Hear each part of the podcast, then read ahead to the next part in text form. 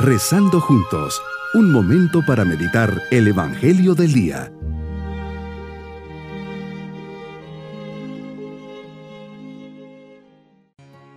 Les saludo cordialmente al comenzar este día, domingo de la vigésima séptima semana del tiempo ordinario. Señor, estás a la puerta y llamas. ¿Cuántas veces has tocado a la puerta de mi corazón y yo continuamente te he ignorado? Hoy al menos quiero regalarte este momento. Si bien no me siento capaz de abrirte, pues me da miedo que me puedas pedir algo, te dejo la puerta de mi corazón sin seguro para que pases y seas tú el que vea las necesidades que hay en él. Meditemos en el Evangelio de San Marcos, capítulo 10, versículos 2 al 16. Llegan unos fariseos donde estás y quieren ponerte a prueba y te preguntan, ¿puede un marido despedir a su esposa? Y les respondes, ¿qué les ha ordenado Moisés? Y te contestan, Moisés ha permitido firmar un acta de separación y después divorciarse pero les dices, Moisés al escribir esta ley tomó en cuenta lo tercos que eran ustedes, pero al principio de la creación Dios lo, los hizo hombre y mujer. Por eso dejará el hombre a su padre y a su madre para unirse con su esposa y serán los dos una sola carne.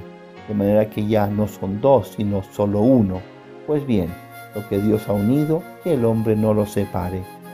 Cuando están en casa, tus discípulos te preguntan sobre lo mismo y les dices, el que se separa de su esposa y se casa con otra comete adulterio contra su esposa. Y si la esposa abandona a su marido para casarse con otro hombre, también ésta comete adulterio. Hoy tu palabra nos enseña la victoria sobre la soledad. Es muy emotivo ver cómo Dios, según el libro del Génesis, se interesa por la soledad del hombre. Es claro, Señor, que nos has creado, no has creado al hombre para que viva en soledad, sino en relación, en compañía. Adán da a cada uno su nombre, con ello se quiere significar que ejerce dominio y señorío sobre ellos. Pero no basta, es una relación de dominio, es una relación dispar que no da plenitud de realización y de gozo al ser humano. La única relación plena, satisfactoria, regocijante es la relación con quien es igual que Él, carne de su carne. Es la relación propia de los seres humanos. El grado sumo de esta relación, nos dices, es la relación matrimonial del varón y de la mujer, por la que los dos llegan a ser una sola carne. El matrimonio no es, pues, la única forma de relación ni el único modo de vencer la soledad. La relación de amistad, de compañerismo, de hermanos en religión, etc., vence también la soledad del hombre. Sin embargo, el matrimonio y la familia son instituciones naturales en las que la victoria sobre la sociedad logra la máxima altura. La victoria sobre la división, estar solo es triste, penoso, estar interiormente dividido, no es todavía más división de la inteligencia y de la voluntad. ¿Me caso o no me caso? División de corazón, de entre todos los chicos y chicas que conozco. ¿Quién me puede ayudar más a vencer la, soledad y hacerme feliz? ¿A quién puedo yo ayudar mejor a amar y a ser feliz?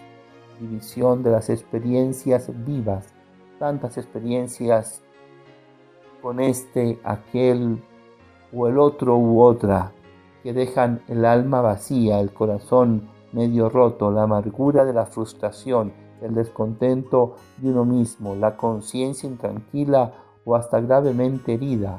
El matrimonio vivido en todo su esplendor y belleza unifica el ser de la persona, lo lleva a la plenitud a la, a la complementación perfecta con su pareja, lo que hace que crezca y sea realmente imagen y semejanza de Dios. Unifica las fuerzas de la inteligencia que se orientan hacia la vida matrimonial y familiar. Unifica las fuerzas de la voluntad que acepta el querer de la persona amada y tiende a hacerle el bien, Unifica el corazón centrándolo en el esposo o esposa y en los hijos. Unifica las experiencias de la vida que son vividas todas en referencia a la experiencia fundamental, que es la experiencia conyugal y familiar. Esa verdad que ya en el matrimonio se puede uno topar con fuerzas centrífugas que intenten de nuevo dividir, resquebrajar la unidad, es verdad que pueden existir situaciones extremadamente duras y difíciles. Mi propósito en este día será fiel a mi estado de vida, siendo consecuente con mis deberes y responsabilidades.